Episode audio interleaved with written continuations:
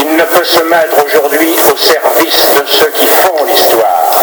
Il est au service de ceux qui la subissent. Ou sinon, le voici seul et privé de son art.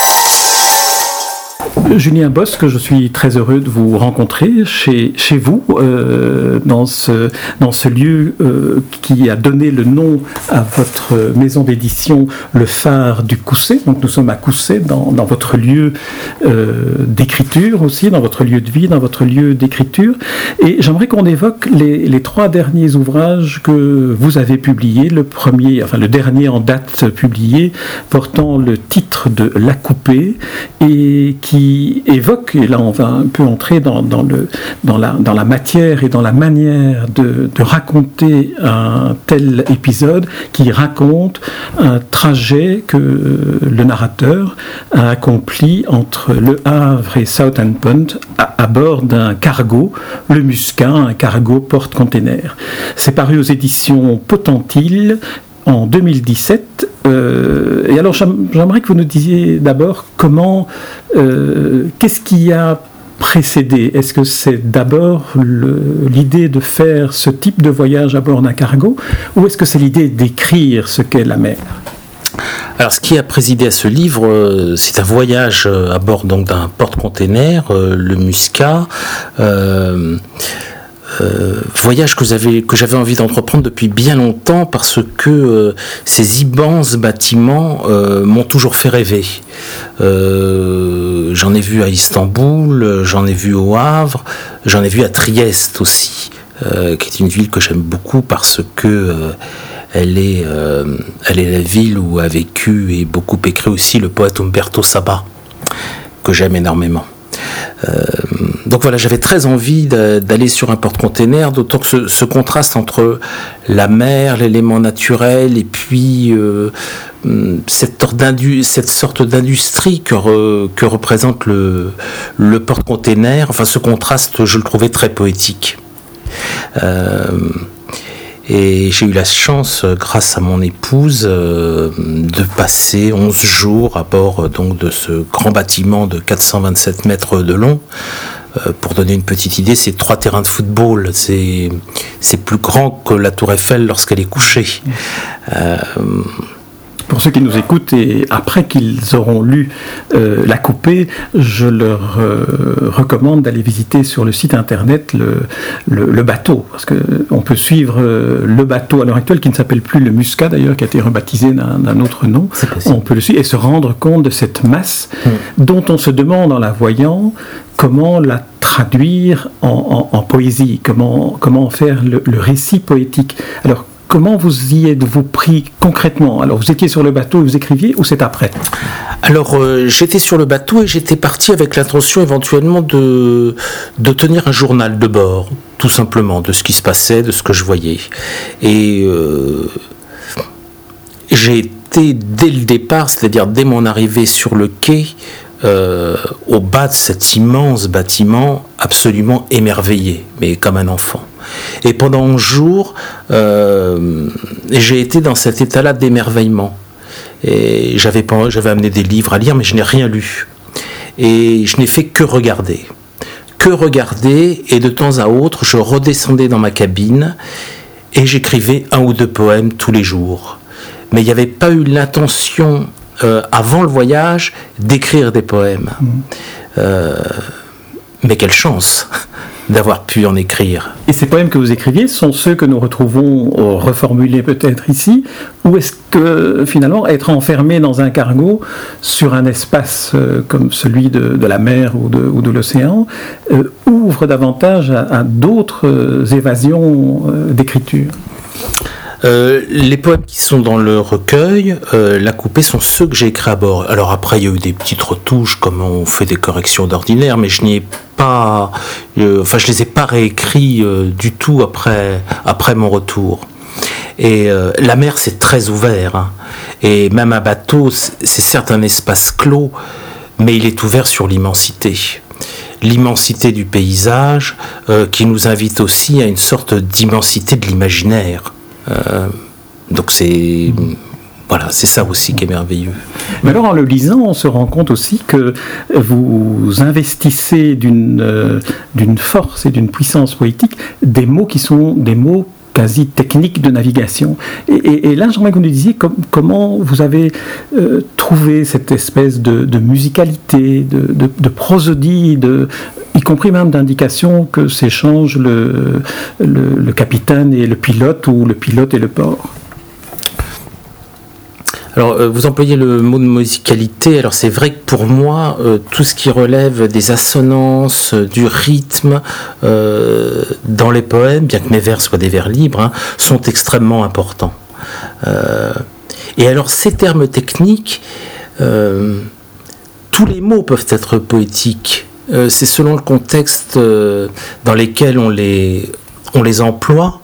Et ça rejoint peut-être ce que je vous disais tout à l'heure, la mer, un élément naturel, a priori poétique, de la ferraille, un porte-container, c'est pas très poétique, mais l'un et l'autre, ensemble, et eh ben ça fait quelque chose qui est poétique aussi. Donc voilà, tant par le vocabulaire que par la matière du bateau ou le vocabulaire technique. Euh, voilà, je ne sais pas si je réponds bien à votre question. Mais... La question apporte peu, c'est la, la, réponse qui compte dans, dans le cas qui nous occupe. Alors il n'y a pas seulement le, le navire, il n'y a pas seulement la mer, il n'y a pas seulement les manœuvres et, et, et, le voyage, il y a aussi les hommes.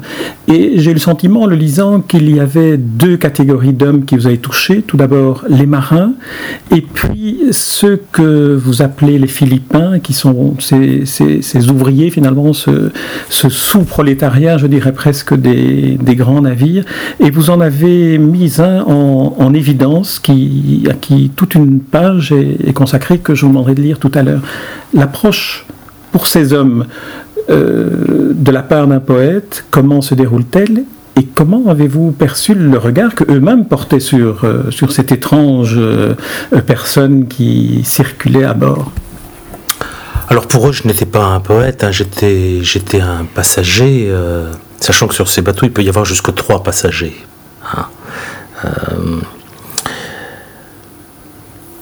pour moi, c'était évident de, enfin, d'être à leur contact. Je les croisais, on parlait tant bien que mal parce qu'ils parlent tous anglais, et moi, j'ai un anglais scolaire de 6e, 5e, enfin l'équivalent de la 6e, 5e en France, donc c'était pas très facile.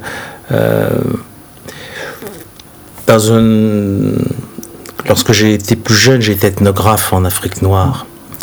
Euh, donc les hommes m'intéressent aussi. Je ne peux pas m'occuper que de la mer si je partage le quotidien de marins. Euh, une trentaine de marins philippins euh, qui vivent dans des conditions difficiles, qui travaillent quasiment jour et nuit. Et alors voilà, il y a ces 30 marins pour un immense navire et vous avez les officiers à côté. Voilà, c'est une autre classe une autre classe sociale. Oui. Euh, donc voilà, j'étais ému par ces personnes qui étaient très sympathiques avec moi, avec lesquelles je me suis bien amusé, euh, qui m'ont montré aussi euh, leurs manœuvres et ces bateaux, enfin, existent aussi, existent grâce à eux. Donc je pouvais pas non plus les séparer. Enfin, c'était, il n'y a pas eu de question, quoi. Et, c'est vrai que j'étais ému aussi par par nombre d'entre eux. Vous avez évoqué votre euh, formation et votre euh, expérience d'ethnographe, et notamment vous êtes spécialisé dans la statuaire euh, du Burkina Faso. Est-ce que le, fait d'avoir cette formation-là et cette expérience-là, parce que vous êtes un, spécialiste de, de, la statuaire du, du Burkina Faso, est-ce que ce, ce type de, de compétences, de connaissances et d'approche scientifique d'un phénomène culturel comme celui-là vous nourrit en tant que, poète aujourd'hui Oui, parce que c'est une... Euh, c'est une manière de regarder le monde et de regarder euh, les personnes qu'on rencontre. Euh, D'être attentif, de ne pas avoir de jugement, parce que si les sentiments des hommes, euh, leurs affects sont semblables, euh, il y a des cultures, des cultes différents, et on, ne on peut pas juger les uns ou les autres. Euh, uniquement ou les regarder uniquement avec nos propres nos propres références culturelles ou philosophiques. Voilà donc oui d'avoir fait de l'ethnographie pendant une dizaine pendant une dizaine d'années. ça m'a permis de regarder d'une certaine manière, c'est vrai, et la nature, parce que la nature en Afrique elle parle énormément, et aussi les individus. Voilà, et de dialoguer avec eux et de les écouter.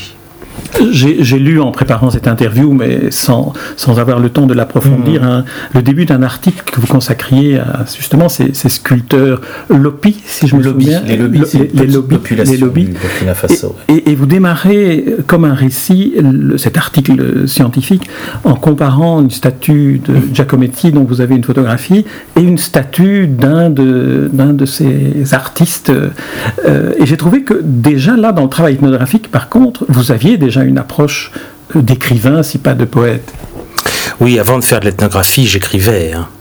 Euh, j'écrivais, je suis arrivé à l'ethnographie euh, en, lisant, euh, en lisant Georges Bataille, en, lisant aussi la réédition de la revue Document que euh, qui avait été édité par euh, Jean-Michel Place. Euh, donc voilà, j'ai une formation ethnographique qui était liée à la littérature et au début, l'ethnographie en France, du moins, elle est liée à la littérature. Hein. elle est très très proche et les écrivains, les ethnographes travaillent ensemble. Hein. On, voilà, une perception commune, oui, des objets, des personnes, voilà. Alors on va passer au deuxième ouvrage que mhm. j'aimerais évoquer avec vous, le deuxième euh, recueil, dont le titre est, magnifique. Il, dit et en même temps euh, il, il, rend sensible à ce que l'on va y lire. De la poussière sur vos cils, c'est paru en 2015, à la tête à l'envers. Alors d'emblée, euh, à l'ouverture du, recueil, un fragment d'un poème fulgurant de Jacques Lèbre qui nous dit euh, l'univers dans lequel, euh, dans lequel nous, allons, nous allons entrer, qui est l'univers de l'Holocauste, qui est l'univers des camps, qui est l'univers des survivants. Euh, je, vais le lire pour que ceux qui nous écoutent soient dans cet esprit-là déjà. Ceux qui, dès l'arrivée, ont été gazés et dont la dépouille fut ensuite brûlée, personne pour eux ne peut témoigner. Mais quelques-uns peuvent dire encore, sans se servir d'un quelconque comme, je les ai vus, tous, qui là entraient. Un silence. J'ai vu la fumée s'élever vers le ciel. Est-ce que c'est dans ces pointillés que vous inscrivez euh, ce, recueil de la poussière sur vos cils qui s'écrit comme un, dialogue, on ne sait pas s'il est fictif ou pas, entre une survivante et son interlocuteur? Alors ce livre, euh, je n'aurais pas pu l'écrire euh, si mes parents n'étaient pas juifs. Je ne me serais pas Enfin, d'abord, je ne me serais pas senti autorisé à le faire. Euh, la plus grande partie de la famille de ma mère est morte en déportation. Euh, on n'en a jamais parlé, évidemment, à la maison. enfin, ni chez moi, ni chez des. Enfin, c'était assez courant ce silence sur sur les camps. Mais c'était un silence qui prenait énormément de place. Et on savait de quoi il retournait quand même. Euh, alors moi je ne suis pas croyant, euh, je suis très loin du judaïsme, même si j'ai voulu être rabbin jusqu'à l'âge de 13 ans, mais enfin ça m'est passé. Euh, mais comme disait Sartre, on est, on est juif malgré soi. Et cette histoire, euh, je la supporte d'une certaine façon, euh, cette histoire, euh, enfin ce désastre de la déportation. c'est pour ça que j'ai pu écrire là-dessus et que, enfin que j'ai écrit un jour sur ça parce que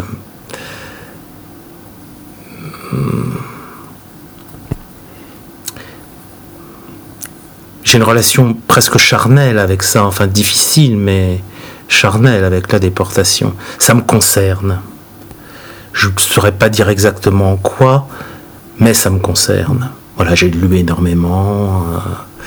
Euh, Voilà. Dans, chacun de, de vos recueils, enfin des trois que, que j'ai lus, j'ai chaque fois eu le sentiment que euh, la forme que vous adoptiez euh, s'alignait sur la vision, la sensation que vous aviez de ce dont, que ce que vous vouliez évoquer. Dans le cas de, de la poussière sur vos cils, le dialogue semble s'être imposé puisque euh, le poème évoquait aussi ce qu'on qualifie d'indicible. Est-ce que le fait de, créer ce, dialogue, des, petites séquences de, phrases très brèves échangées, de questions-réponses qui, qui ont qui donnent l'impression de fuser, c'est une manière de montrer combien la parole est difficile à libérer, mais combien elle doit à un moment donné se libérer? Oui, il y a sans doute cela, oui, qu'elle est difficile et que. Mais que ce qui peut la rendre possible dans une certaine mesure, euh, c'est peut-être la fraternité qu'apporte le dialogue. Voilà, je ne serais pas. C'est peut-être la question finalement, comme on évoquait la question-réponse, c'est peut-être finalement la, la question qui peut être un, un- un stimulant pour euh, ne pas laisser mourir le souvenir dans la mémoire de ceux qui ont vécu. Hmm.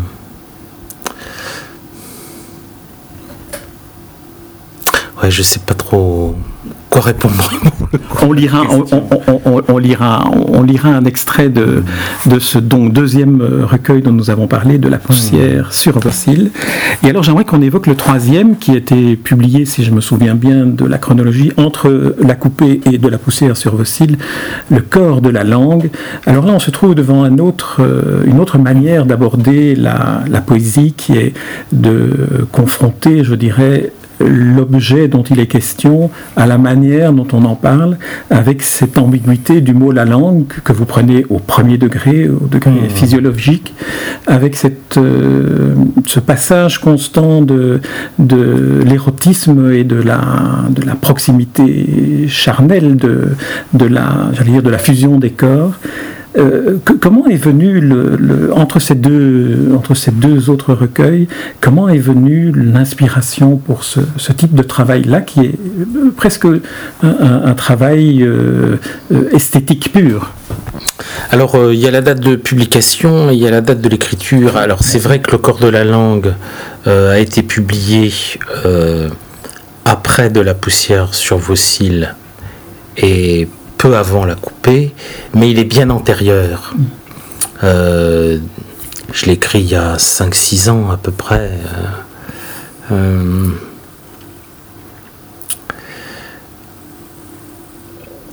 il est. hum, Enfin, l'écriture érotique, elle a, elle a eu une grande place pour moi. J'ai commencé comme ça avec mon premier livre. J'étais jeune et.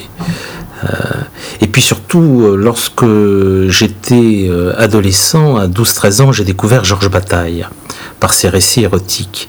Et ça a énormément marqué euh, ma personnalité, ma perception de la littérature, mes goûts aussi littéraires. Et je, trouve, que par l'érotisme, on en revient aussi à d'autres choses là dont on a parlé. Par l'érotisme, par le corps, on arrive aussi à parler, à dire des choses. Euh, dans la relation euh, amoureuse, on n'arrive pas toujours à avoir les mots qu'il faudrait. Euh, alors d'en passer euh, par la caresse ou, par par d'autres relations charnelles est une manière de dialoguer aussi. Et je crois que le corps parle vraiment. Il y a un langage du corps. Et, euh, et j'ai écrit le corps de la langue euh, peu après une expérience personnelle de maladie où euh, voilà j'ai assez gravement malade. On a failli me couper les pieds. Et je me suis retrouvé convalescent pendant longtemps à marcher bien moins vite qu'un escargot. Et j'allais quand même me promener par ici, là, dans la Creuse, tous les jours, tant bien que mal.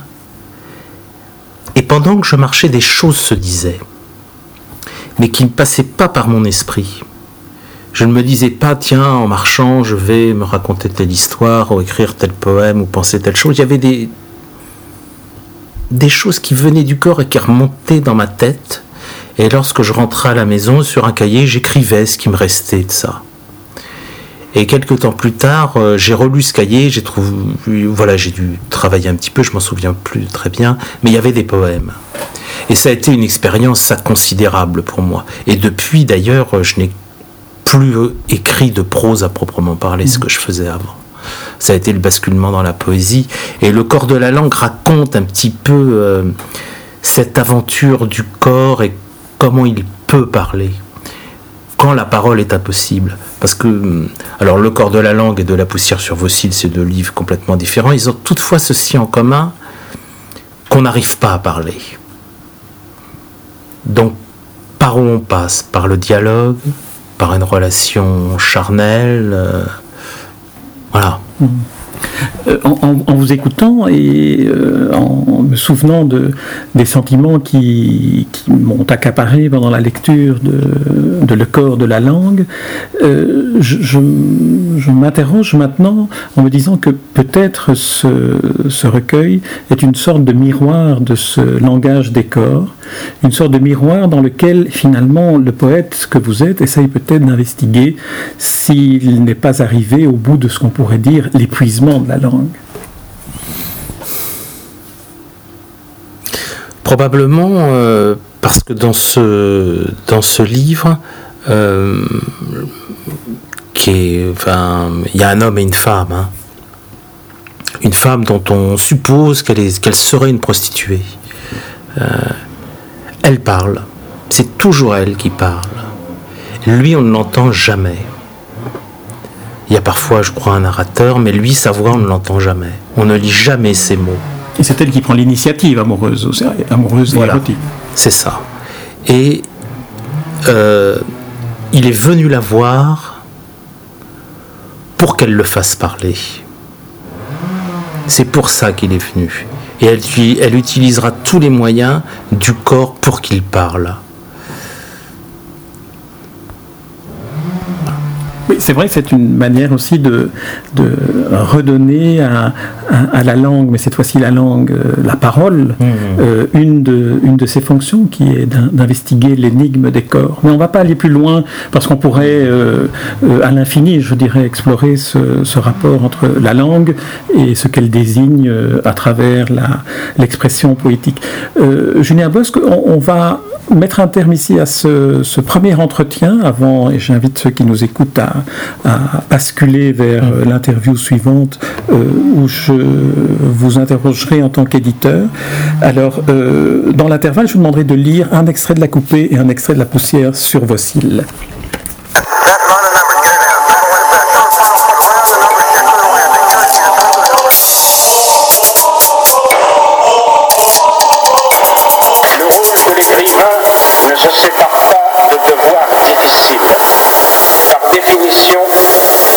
Il ne peut se mettre aujourd'hui au service de ceux qui font l'histoire. Il est au service de ceux qui la subissent. ou sinon, le voici seul et privé de son art.